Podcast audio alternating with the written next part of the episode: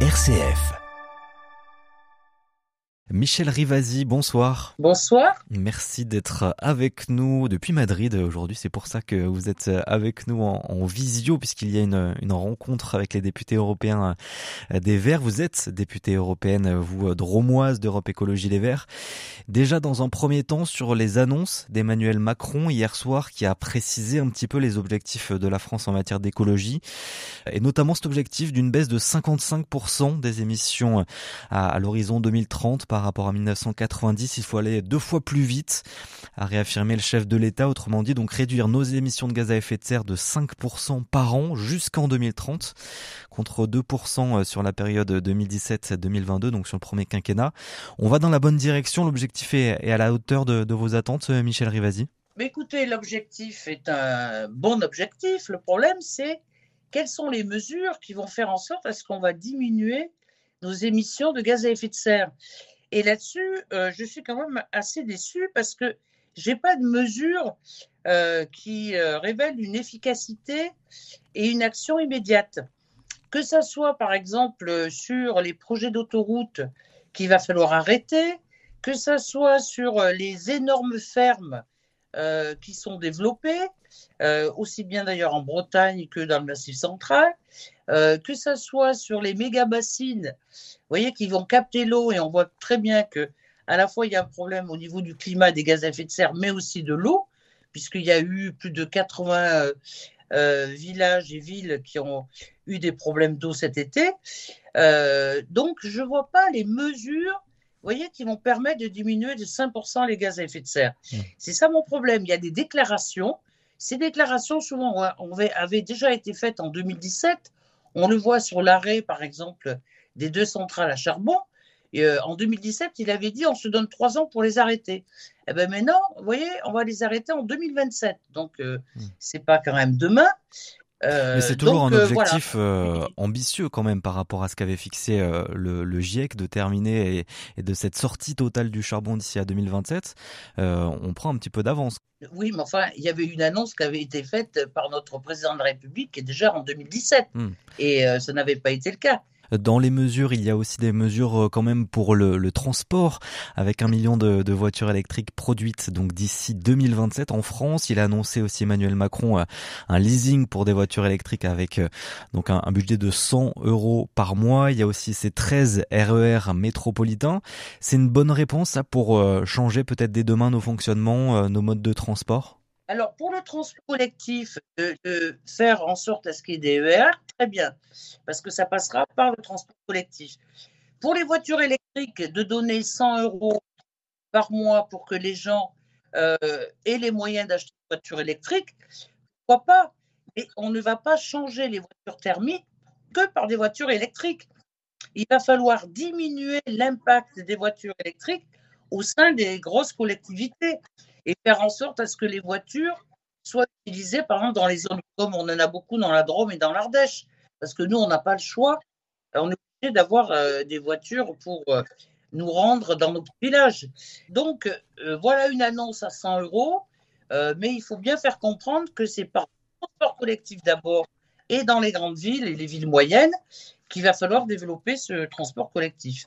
Et puis, ben, effectivement, changer les voitures thermiques par des voitures électriques. Puis la France aussi devra produire un million de pompes à chaleur d'ici la fin du quinquennat, triplant donc le niveau euh, actuel. Il y a une volonté aussi de, développer cette, euh, cette filière-là. Il avait évoqué aussi, je vous fais un petit pêle-mêle avec euh, donc la protection des forêts, l'objectif de planter un milliard d'arbres d'ici 2030, des budgets verts territoriaux aussi pour territorialiser ces objectifs nationaux déclinés donc localement.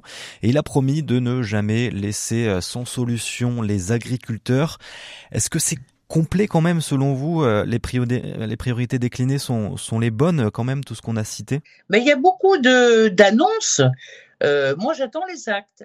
Planter un milliard d'arbres, eh ben commençons et puis réfléchissons où est-ce qu'on va les planter. Quand je vois que dans les villes, regardez même à Valence, quand il y avait eu la modification d'une place, ben on en a fait une place euh, goudronnée pour mettre des voitures et non pas pour mettre des forêts urbaines. Donc, vous voyez, après, il faut la cohérence de ce qu'on a observé et puis de pousser les villes à passer vraiment en transition verte parce que franchement, la canicule qu'on a tous subi cet été, si on est dans les villes, c'est intenable avec les, ces, ces poches de chaleur qu'il y a. Donc, il faut aller très vite, si vous voulez, dans le verdissement des villes.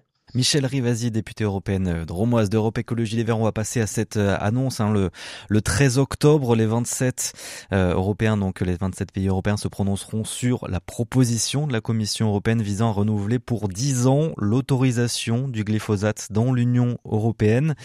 C'est une mesure qui a fait réagir. Que doit voter la, la France le 13 octobre prochain, Michel Rivasi? Ce que d'abord, je voudrais dire que pour le glyphosate, vous voyez, c'est un dossier qui n'est pas récent. Déjà en 2017, on voulait l'arrêt du glyphosate. Euh, la France, d'ailleurs, par l'intermédiaire de notre président de la République, avait dit bon, on va se donner trois ans pour arrêter le glyphosate et, son utilisation en France. Bon, ben, on est en 2023 et on n'a pas arrêté l'utilisation du glyphosate. Maintenant, il y, il y a une nouvelle déclaration en disant on va réduire de 30% l'utilisation du glyphosate. Donc, je veux dire qu'encore une fois, ce sont des mots, mais pas des actes. Et vous voyez que là, le glyphosate est toujours utilisé. Deuxième chose, il y a eu énormément d'études faites par l'INSERM. L'INSERM, c'est un institut euh, euh, public français euh, qui a étudié les effets sur la santé. Et on s'est aperçu que à la fois il y a des problèmes génotoxiques, neurotoxiques, même de perturbateurs endocriniens, et que toutes les études vont dans le sens qu'il faut se passer du glyphosate. Malheureusement, l'agence européenne, euh, l'EFSA, a dit, bon, euh, il y a des problèmes, mais il nous manque des données, mais quand même, on va, euh, on recommande à ce que ça soit autorisé pour 10 ans. Et la commission a dit, on va l'autoriser pour 10 ans. Mais maintenant, le 13 octobre, ce sont les États qui vont voter. Et je vous assure que le positionnement de la France est déterminant dans l'arrêt ou pas du glyphosate. Donc vous appelez, vous, la France, à, voter euh, contre ce report Eh bien, la France, euh, on va pousser à ce qu'elle vote contre. Hmm. Parce que l'Allemagne peut s'abstenir, la Belgique peut s'abstenir, et il faut faire en sorte à ce que l'Espagne et l'Italie votent contre également. Parce que si ce n'est pas le cas, eh bien là, ça va être terrible. Parce que d'une part, on parle de la biodiversité, mais on sait que l'herbicide qu'est le glyphosate tue la biodiversité. On sait que ça appauvrit énormément les sols, on sait que ça pollue les eaux et donc ça contamine les humains et ça, a vraiment des effets sanitaires chez les humains. Donc, qu'est-ce qu'on attend pour arrêter le glyphosate? Alors après, on nous dit, mais il n'y a pas d'alternative. Mais regardez dans la Drôme. Voilà, c'est une question qu'on se pose, parce que c'est vrai qu'il y a une vraie division, notamment entre agriculteurs et, écologistes. On va en parler d'ailleurs avec, euh, avec notre journaliste Johan Fraisse. Bonsoir Madame Rivasi, merci d'être avec nous ce soir. Le problème, ce n'est pas de remplacer le glyphosate, mais de changer ses pratiques agricoles. Hein. C'était donc vos mots en mars 2019 sur France Inter. Ma question sonore de ce soir hein, s'intéresse donc à ces pratiques agricoles. Les agriculteurs estiment toujours aujourd'hui que l'utilisation du glyphosate est primordiale, essentielle pour leur activité, leur rendement. Je vous propose d'écouter ce soir Sébastien Vidal, président de la coopérative semencière Limagrin dans le Puy-de-Dôme, qui réagissait la semaine dernière à cette possible prolongation de l'autorisation d'utilisation du glyphosate. Je crois que l'agriculture a fait énormément d'efforts sur les 15 à 20 dernières années. Euh, on a un nombre important de matières actives qui ont été supprimées. Euh, ne, ne coupons pas euh, l'agriculture française de la totalité de cette chimie, parce que sinon on aura l'effet inverse. On aura une agriculture qui produira beaucoup moins bien, avec des problèmes, des problèmes sanitaires sur nos productions. Une utilisation essentielle, mais aussi et surtout jugée comme étant raisonnée au maximum de leur capacité.